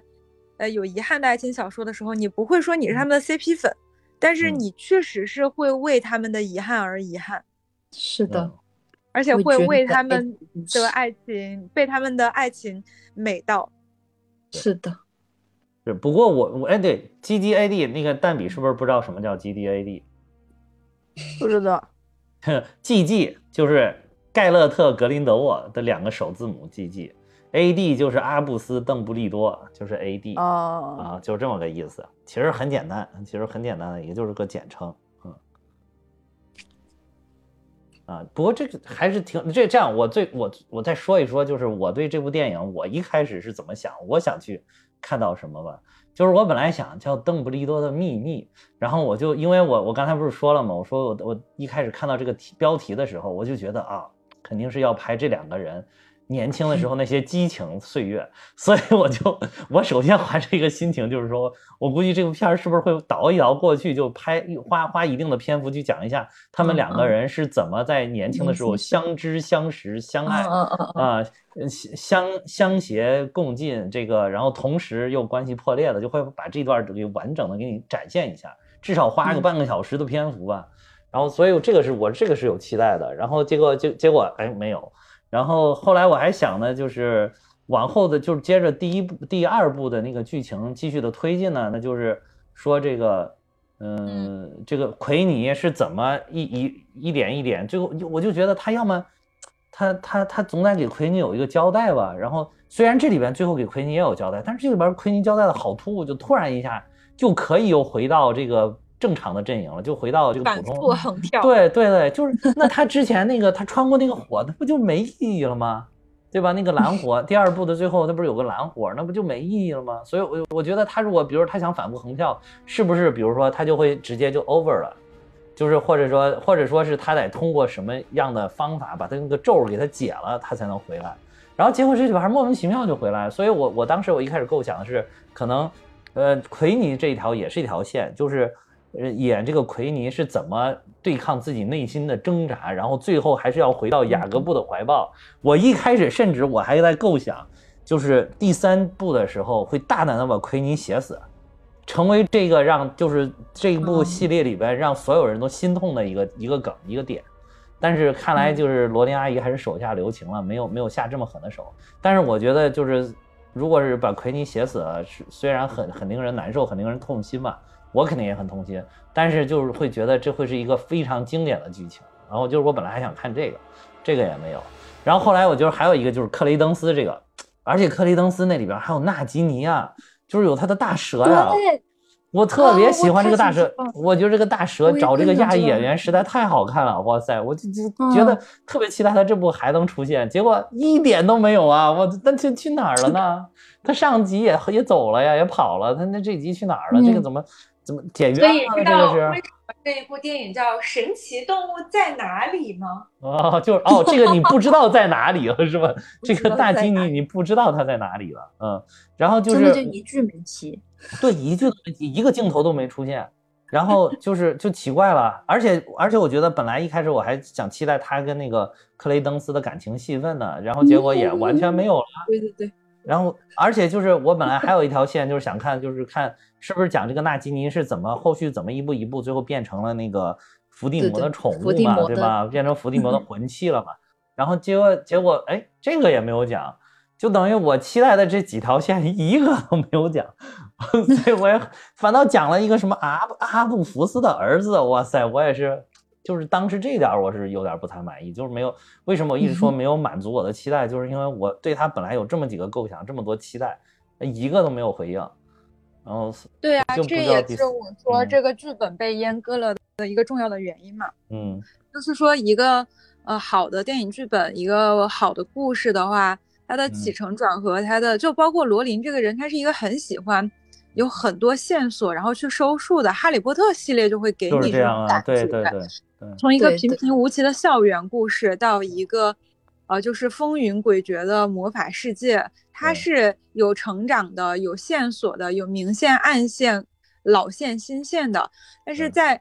呃《神奇动物三》给我的感觉就是它重新写了一个每一个人都可以拿着爆米花去电影院看的精彩的魔法世界的故事。嗯，是，对，就是蛋比作为一个魔界粉，应该是能理解的。一个宏伟壮嗯观的魔界的世界，它不会是一个某一集能够讲清楚的一个单独的完整的麒麟泽主的故事。对，所以这呃个是让人觉得，就像你说的那个，比如说他们早期创业的时候的那些海誓山盟，嗯。就是他就没有拍呀，哎，对就没有拍呀。还有就是你说这一点也是我本来想期待看的一个，就是他那个血盟是如何破除的，结果后来破的莫名其妙，说是说什么哦，这可能就是天意吧，啊，然后就破掉了。我的天，那这个一开始铺垫这个血盟有多牛多牛，不就没有作用了吗他？这个就简直是让人在猜啊、还有一个嗯 GGAD 的刀里抠糖，就是说这个血盟一嗯直在格林德沃身上，但格林德沃却一直都没有受到这个血盟的伤害。嗯，所以呢，格林德沃嗯。内心从来都没有想过要对邓布利多怎么样。对呀、嗯，是啊，嗯，anyway，但是嗯。呃，就是说，呃，这个雪盟网上有一种网友的猜测，说是，呃，因为他们不能互相攻击，但他们破除血咒的时候是血咒在中间，然后他们两个释放了就是目的相反的咒语，就是一个是想要施咒，一个是想要解咒，然后两个人的核心价值已经背离了，血咒自动判定两个人关系破裂。然后哦冷静期已经失效，然后就原地离婚，这样。我只想说，这真的是粉丝强行解读，强行为这个，网上的网上的福尔摩斯们强对对行强行给地，安上的一个。对对，强行洗地，嗯。反正就是这个，我觉得也是大家就是看完这一部为什么这么多负面的评价的原因吧。嗯，对他就是把复杂的东西简单化了，故事没有讲得很淋漓尽致吧？对对，嗯芝芝芝有没有什么觉得哪儿不满意的？因为我看你你一直都是很正面的评价，因为我觉得你真的是一个 真爱粉儿，就是能够包容，就是你深爱东西的很多不完美。但是但是你有没有觉得哪点儿是有问题的？你看，对，我觉得哈哈说的很对，我就是已已经脑残粉的那种了。就是他如果有一些就是可能我不能我不能接受，就是说不太通的地方，我甚至会自己去给他自圆其说的那种。嗯。对 对。对对对，但是我也有遗憾，就一个是哈哈刚才提到的那个嗯。大蛇拿给你，我真的好喜欢他，而且我觉得他是嗯。Credence 这条线里面为数不多的，就是没有把 Credence 当成一个工具人，因为你说邓布利多和阿布福斯他们是到最后面 Credence 都要不行的时候才相认的嘛，才可以给他爱和安慰的，在前期真的就是 Credence 就是不停的充当不不同阵营的 工具人，我觉得嗯 Nagini 应该算他这条线里面，就可以说是前期唯一的一个，我觉得应该是真心陪伴在他身边，想要陪他去找爱、找他的身世、他的家人的这么一个人。但是这一这一步真的。一点儿没提，甚至刚开头，Tina 还提了一句说工作太忙了，来不了。Nagini 真的就一句没提，一个镜头没有。但我也在想，会不会好？我又开始为他自圆其说了。嗯会不会后面两部会讲，会讲他是 Nagini 会不会再出来，然后讲他是怎么怎么样变成伏地魔的魂器的？嗯，就我觉得这一点我是就没有见到 Nagini 和 Tina，我还是非常遗憾的。我好想看一下纽特的爱情线，Credence 的爱情线，就是一个磕 CP 完全是磕 CP 的，现在。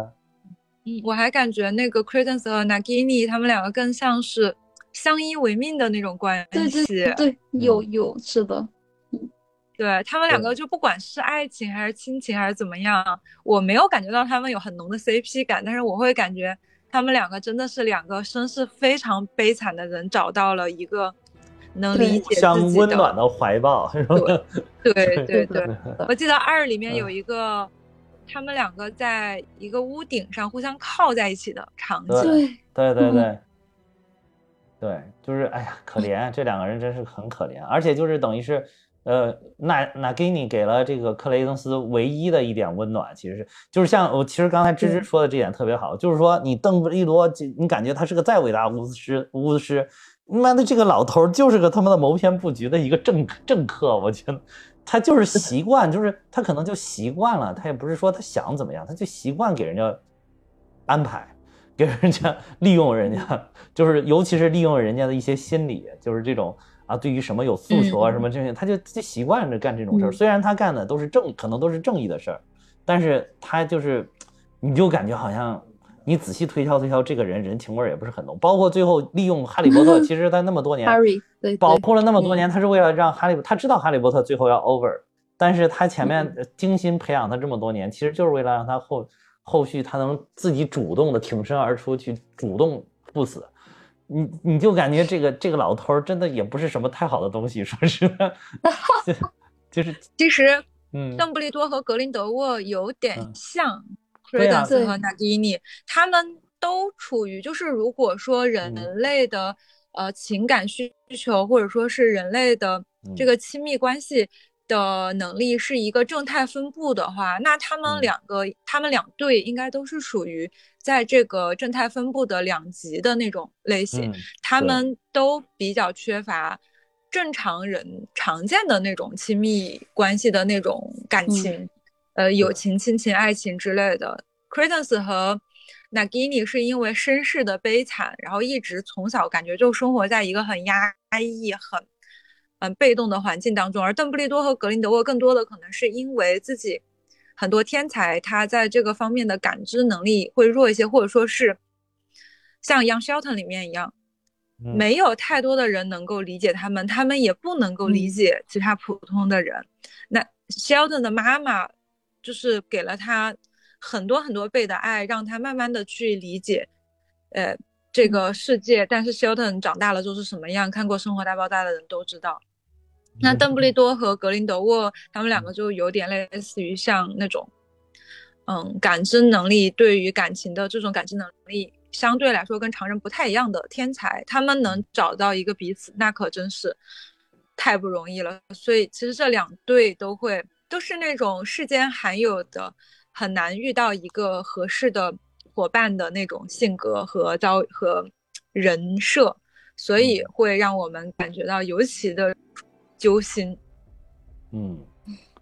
是，哎，芝芝刚才是不是还有什么其他感想？我听你还想说，刚才好像，就因为谈到 credence 了嘛，就是呃，就是网上有很多网友们不是就在说，包括之前哈哈也在问我，就说 credence 这条线感觉一个是觉得它结束的有点突然，然后另外一个就是觉得呃。之前明明格林德沃一直在说 Credence 是他对付邓布利多的关键，怎么一个是这么突然就结束了，另一个就是真的就只是逗了邓利多几分钟，而且被全盘压制的这种斗，就是格林德沃真的就能把希望就放在他身上吗？巴拉巴拉的。然后我反正我个人觉得的话，就是一开始就是第三部刚看完第一遍的时候，我也会就会会有一点这样的想法，就是一个是觉得啊，确实好突兀，他怎么突然就一个是怎么突然就感觉马上就危在旦夕了，但这个又可以解释，因为他已经是年纪最大的默然者了嘛。另外一个就是他格林德沃在他身上寄予厚望，他真的就对邓布利多两分钟不到他就而且全盘挨打的局面嘛。但我反后面又去看了第二遍嘛，然后后面就越回想，就会觉得 Credence 这个人就，其实我觉得他是一个很简单的人，就是一个很单纯的人。就我们从第一部看起来，我就当时看他的时候，我就会觉得他，尤其是他的默然者的身份被揭示之前，就他全程都是一个很憨、很憨，然后甚至感觉有点蠢或者有点颠的那么一个形象。到后面他他。就是发现他是默然者的时候，就会发现他是一个，就是阴暗面会比较深，然后比较阴霾又比较疯狂的一个角色嘛。然后到第二部里面，其实就知道了，Credence 就是怎么说呢？虽然不停的被人当工具人，但他其实想要的东西很简单。他第二部整整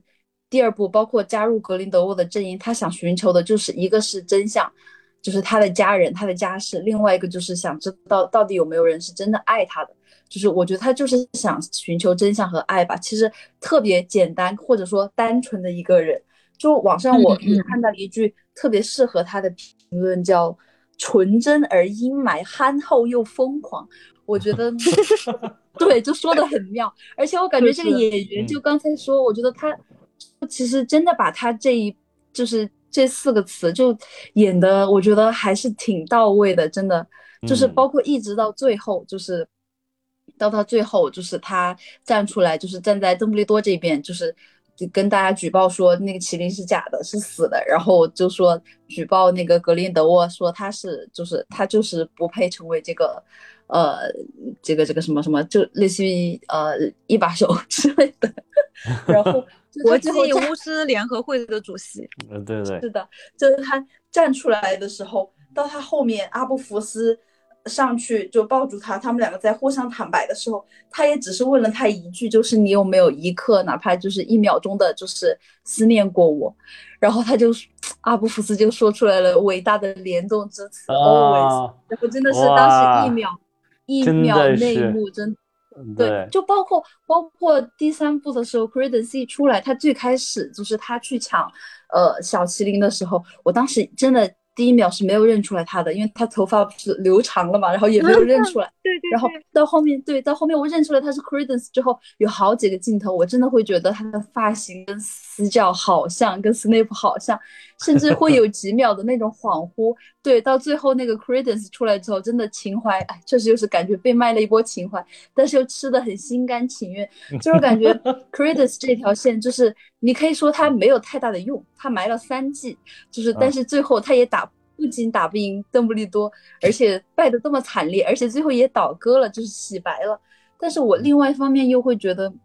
就是越想越觉得，就是他本来就是我们刚才说的什么纯真又阴霾、憨厚又疯狂，其实本质来说就是很单纯的一个人。他这一条线就是从开始单纯到了结尾。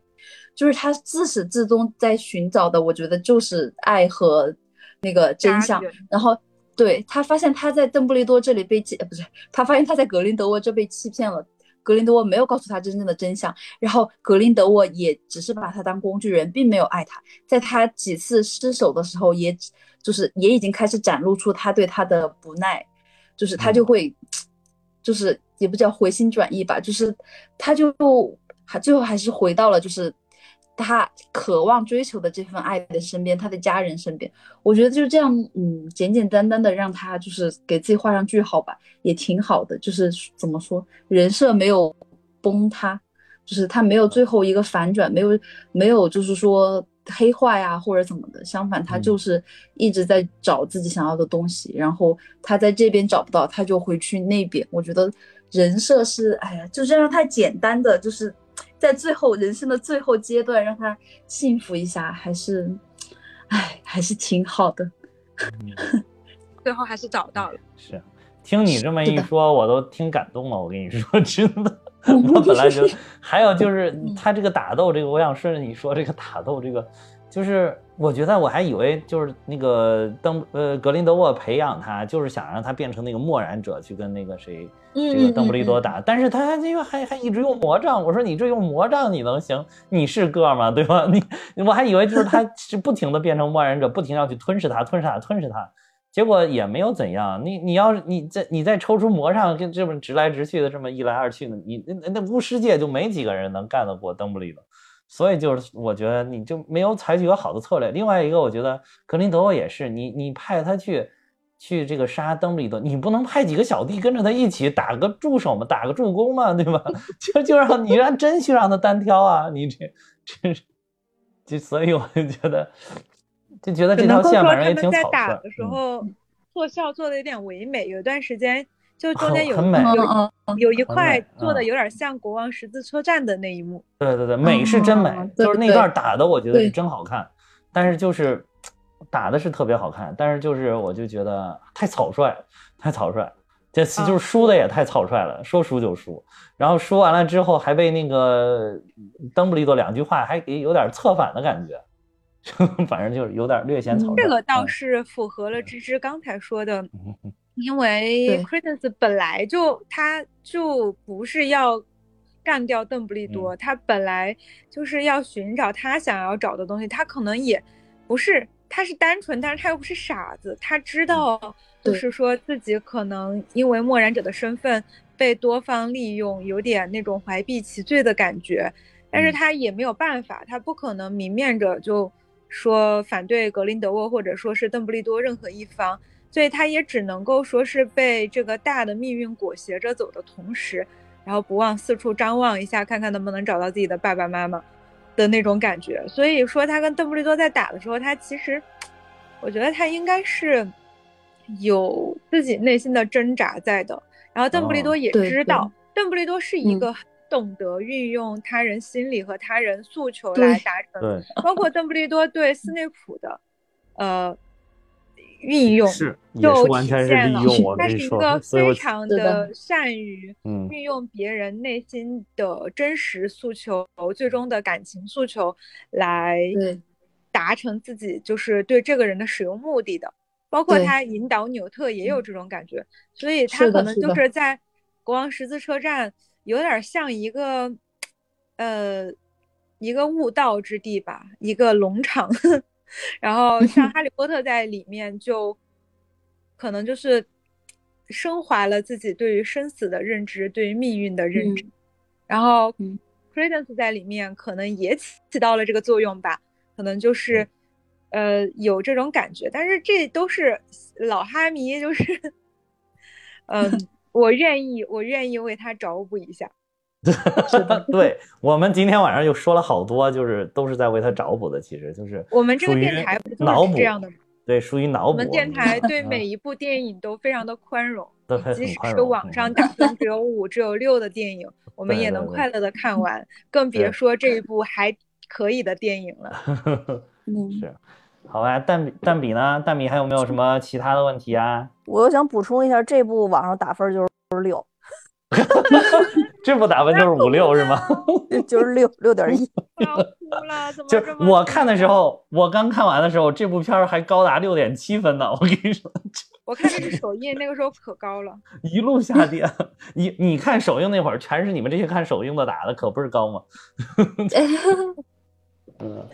那你还有什么问题吗，大米？你你不是什么都不了解吗？你看我们刚才解释没什么问题。对、嗯你们解释是很充分了，但是我嗯觉得可能就是，嗯，对这个东西没有那么了解，直接看这部电影也会有其他的乐趣。但是可能共同的，就是我我也无法理解的，还是就是这个嗯克克雷登斯和他家的这个关系。就第一个就是你们刚才说的那个，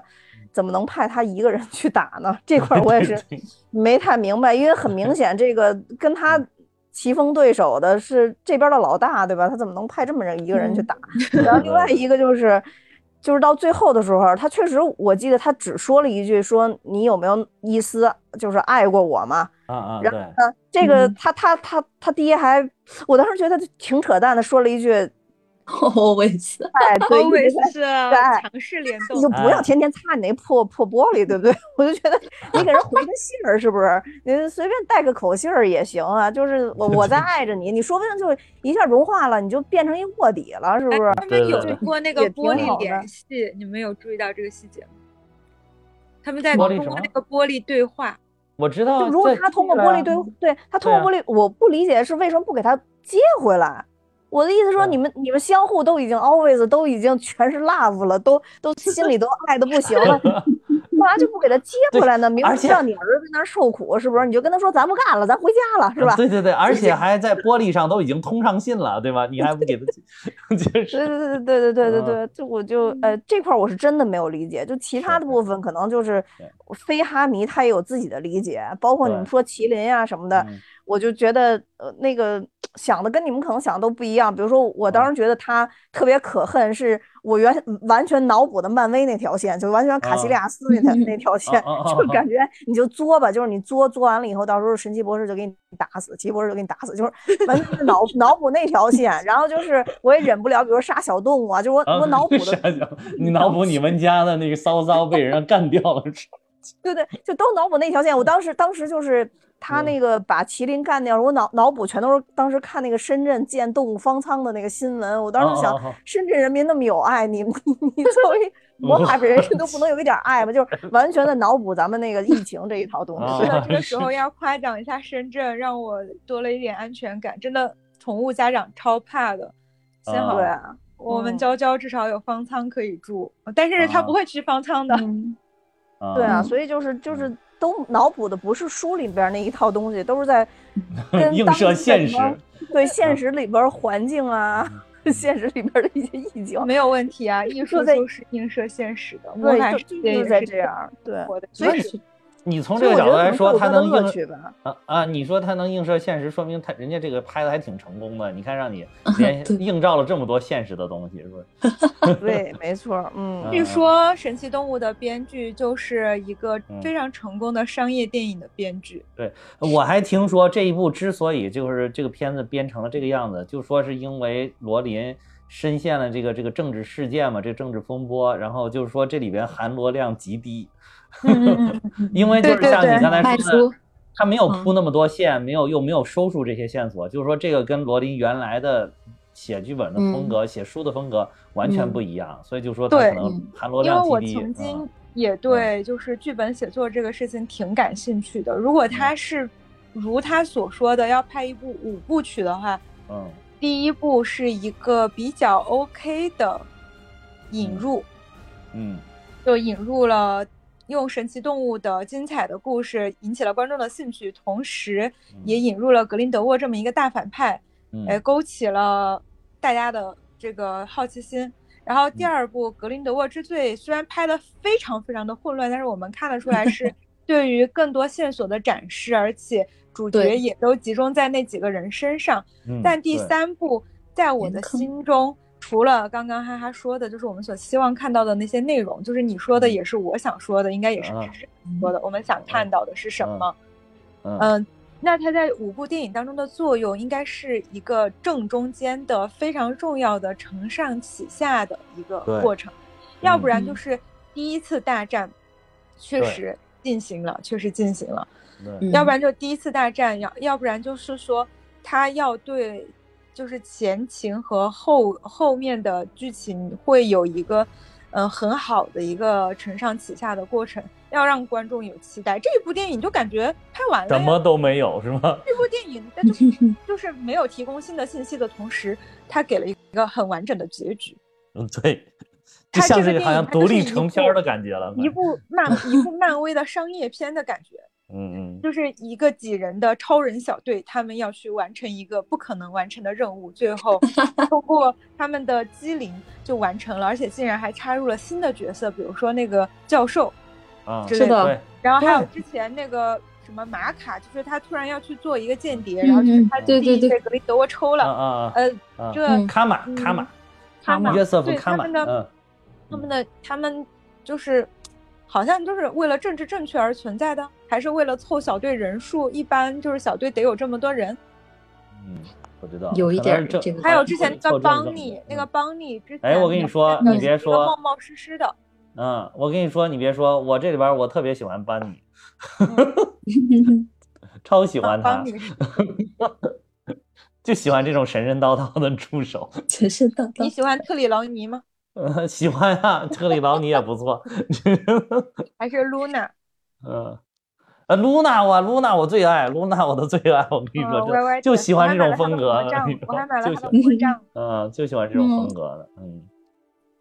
啊，所以其实嗯应该我们三个的想法都差不多吧。嗯如果出了第四部、第五部，我们依然还是会买前排票去一刷、二刷的。但是我们就希望后面的能含罗量高一点，能就是我们希望这个 IP 这个系列的电影，它嗯能步步精彩。以前哈利波特电影什么时候跌破过七分呀？没有。就是我们希望它能够就是展现这个 IP 的水平，尤其是《哈利波特》电影，它拍的有点早，没有后面的《魔戒》和《指环王》的系列，还有那个霍尔特、霍比特人系列拍的那个画面，还有就是嗯包括一些《冰与火之歌》之类的这些画面，没有没有这这些的好，但是是寓于技术的问题，故事还是大差不差的。啊，但是就是这一部的故事会让我感觉到，就是说它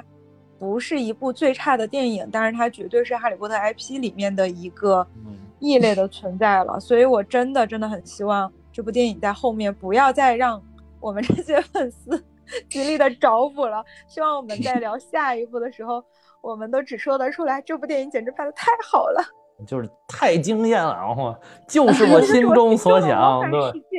对 对，嗯，我现在其实我现在最期待的就是如第五部，就是格林德沃和邓布利多大战。就是就是，其实啊，我对这个导演也有点意见。这个大卫耶茨，原来我记得他是应该是从第五部开始吧，好像是拍的这个那个《哈利波特》，从第五部开始。就当时那个第五部里边很重要的一个就是大 boss 的对决，伏地魔对战邓布利多。结果那个拍的书上写的非常长一段，有各种，而且写的非常明确，怎么打怎么打。结果他拍的特别简单，就两分多钟就打完了。然后就我当时就觉得。我本来是想抱着一个就是看二十分钟他们两个对决的那种心态，结果就看了两 分钟，我当时就很失望。结果没想到，不知道这个家伙怎么是这这资源咖吗？这个这个导演，这个后续一直都 都不停都他，尤其是整个神奇动物系列都交给他了，我就感觉可能真的是资源咖，可能就是那这是他的习惯吗？你看这一部的重要打斗桥段嗯也很短啊啊，，对啊，也很短啊。对啊。我刚刚还在说他们把一些技术难度相对难处理的剧情嗯。复简单化了，难道也许嗯。其实只是这个导演个人的习惯，他不喜欢打打嗯闹闹的，他的 愿望就是世界和平。嗯，他愿望就是铺铺这些铺垫的剧情，可能不停的铺剧情，铺剧情，铺剧情。嗯。这块儿跟我跟你们的想法是一样的。我给最后的那一幕，就嗯等于格林德沃已经被一个玻璃球子给罩起来的时候，然后不是其他人都 biu biu biu 就特别小火力的在打那个玻璃球子嘛，然后他们他，然后格林德沃他们当时打的时候就跟放花似的，砰砰砰嗯放了几下。嗯然后我当时最后一个场景就命名为“鞭炮小小工对打烟花厂厂长 ”，就真的有那种感觉，就那一下就完了，就真的就是鞭鞭炮厂小工对打烟花厂厂厂厂长，然后就结束了。我以为得什么翻天覆地的，因为因为我就是完全又跟那个漫威那卡西利亚斯当时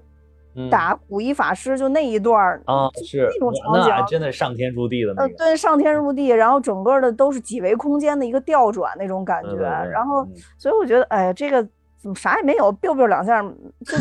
就结束花了两？下就结束了，对，然后对我突然想 起了，就是嗯。在所有哈迷的心目当中，伏地魔的段位是低于德格林德沃的，是啊，对吧？对啊，但是 你们嗯还记得霍格沃茨的大决战多么感人吗？是的，是啊，看一次哭一次。啊啊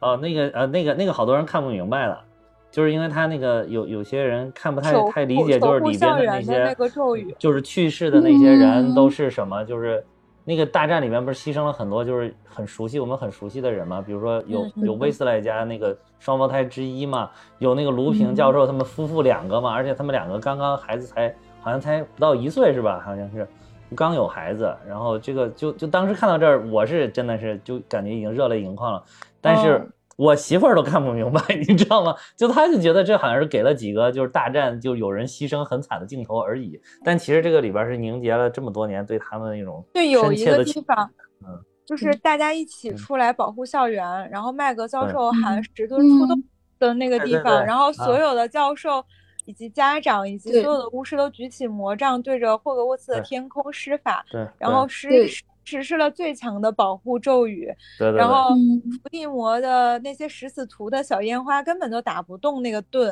然后还嗯。是伏地魔用老魔杖裂了为代价，把这个盾给破开了。这种级别的对战，然后嗯。比起说，就是其实你们没发现吗？就是在格林德沃大战的时候，那就类似于格林德沃开了一个小盾。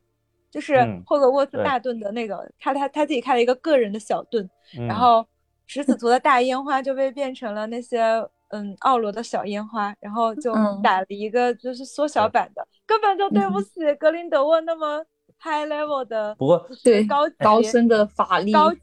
高级反不过不过啊，不过这一点儿我是感觉就是格林德沃，就是说这一块儿我本来就就不准备在这儿跟你决胜负。既然我通过政治的这个途径没有走通，我就先跑了，我就先回去收拾力量。对对，卷土重来啊！你们等着吧。就是在这儿我就不跟你们废话了，所以他就第五部。对，所以他这就就不停的在着急走，我感觉就是啊而已。对嗯，所以我还能我觉得这也可以就是解释，就是像为什么最后啊一幕的时候，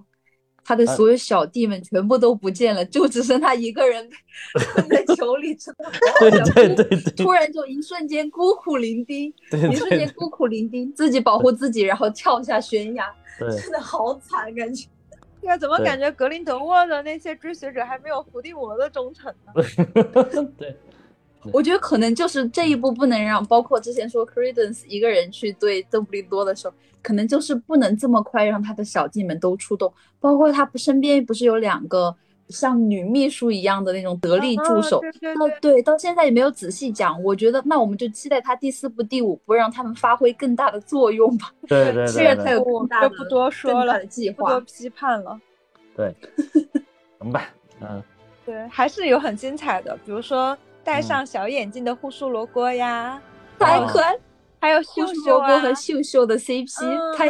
爱错了，对，爱错了。还有那个出来的热气球鸟啊，嗯嗯，对，嗯，还有那个呃嗯，有有一幕超好笑，就是那个蝎子精刚出来的时候，突然下一 步就转到了一个熟透的龙虾。啊是，对，这个就是，所以就像刚才大米说的，其实这部如果是一个就像大米这种级别的观众去看的话，他还是能吸引着他往下看下去的，就是嗯这电这一块儿他还是合格的，说实在，嗯，他只是说哈迷们。就像我们这个哈迷，可能好多哈迷们对他更高的要求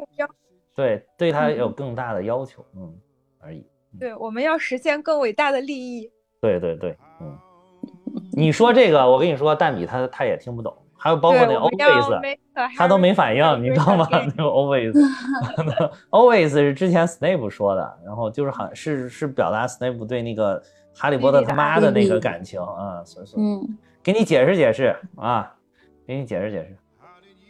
呃，那好吧，那就是最后再跟大家说一下，就确实是你是不是哈迷这个电影都可以到电影院去看一下，反正我觉得还还挺精彩的，尤其像我这种喜欢看无脑商业片的，我觉得就除了最 后没有个高潮打斗，呃以外啊，当然当然，如果你是看过那个《魔戒》系列第二部的，那你肯定也就知道这个确实是像哈哈刚刚说的那种存在了，就也也挺合理的吧。那反正大家喜欢哈利波特或者不喜欢的都可以去看一下。那今天也多谢呃小苏达跟芝芝来到我们蛋比哈哈，然后也希望以后能有更多的机会好好准备节目，然后再请你们两个来。那我最后也要说，大米大米哈哈有自己的听友群，大家可以看节目的说明加我的联系方式，我会把大家拉进群。那今天节目就到这儿，多谢大家收听，拜拜。拜拜，拜拜，再见。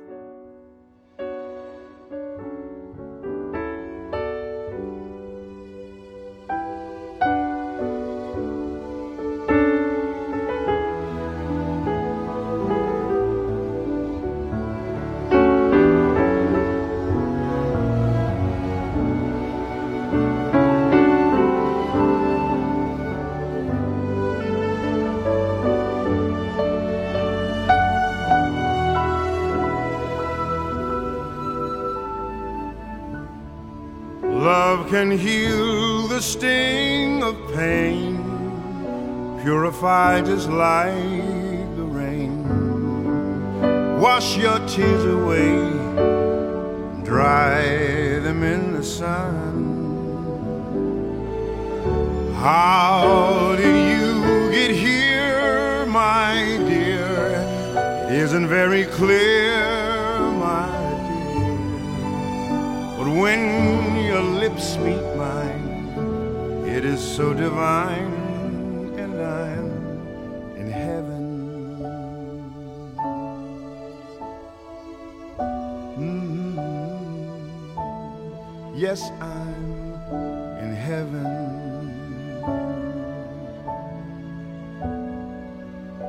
Mm,